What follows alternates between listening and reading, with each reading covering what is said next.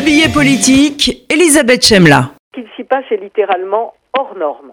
Chaque vendredi, dans toutes les villes, des centaines de milliers de personnes, dépassant probablement le million, défilent contre le système. Je reçois des photos de partout, de celles que les médias, sauf rare exception, ne répercutent pas. Elles sont impressionnantes.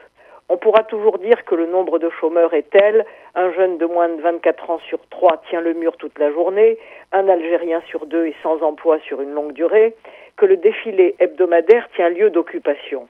En fait, une fois encore dans l'histoire moderne, puisqu'ils ont été les seuls du monde arabe à mener une guerre d'indépendance, les Algériens se distinguent incroyablement de leurs frères.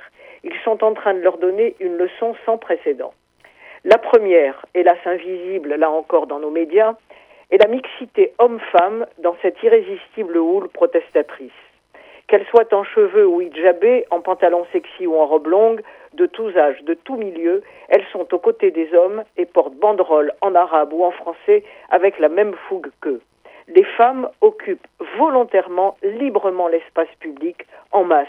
Depuis le 22 février, c'est la marque d'un bouleversement général encore difficile à analyser. La seconde leçon, toujours absente des commentaires médiatiques, s'appelle la non-violence. Ce n'est pas un hasard si des pancartes à Alger évoquent Gandhi.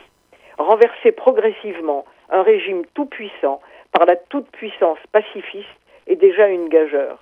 Mais qu'un peuple marqué par la violence coloniale et qui a lui-même usé de la violence, y compris contre lui-même pendant une décennie de guerre civile contre les islamistes qui a fait près de 200 000 morts entre 1991 et 2000, atteigne cette maturité est tout simplement exceptionnelle.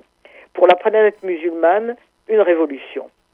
La troisième leçon, toujours absente des commentaires, directement liée à la précédente, concerne le temps long dans lequel s'inscrit délibérément ce soulèvement à la fois irrésistible pour le peuple algérien et irrépressible par l'armée. Après l'étape 1, je dégage Bouteflika, pourrait s'achever bientôt l'étape 2, je dégage le chef d'état-major, Ahmed Gaïd Salah, homme fort du moment, qui tente de calmer les ardeurs renversantes.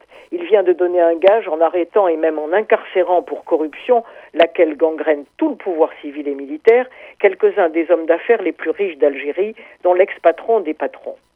À écouter mes amis algériens, ce gage est très insuffisant.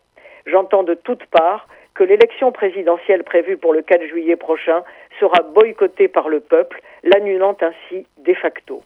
Car de tous bords, les Algériens réclament un tel nettoyage qu'il devra comporter pour la troisième étape un candidat indépendant à la présidentielle différée, un candidat qui n'aura ni de près ni de loin touché au système pactisé avec lui un scénario à l'ukrainienne en somme.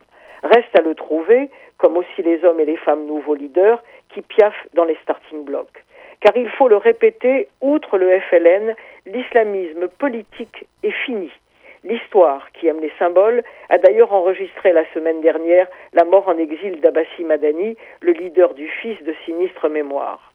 La page que sont en train d'écrire les Algériens de là-bas pourrait enfin être une bénédiction pour les Algériens d'ici glorieuse si elle se poursuit ainsi, elle apporte notamment à nos jeunes d'origine algérienne une fierté inconnue. Elle pourrait leur permettre enfin de passer outre la haineuse ressucée contre le colonisateur et la honte tue de la décennie tragique.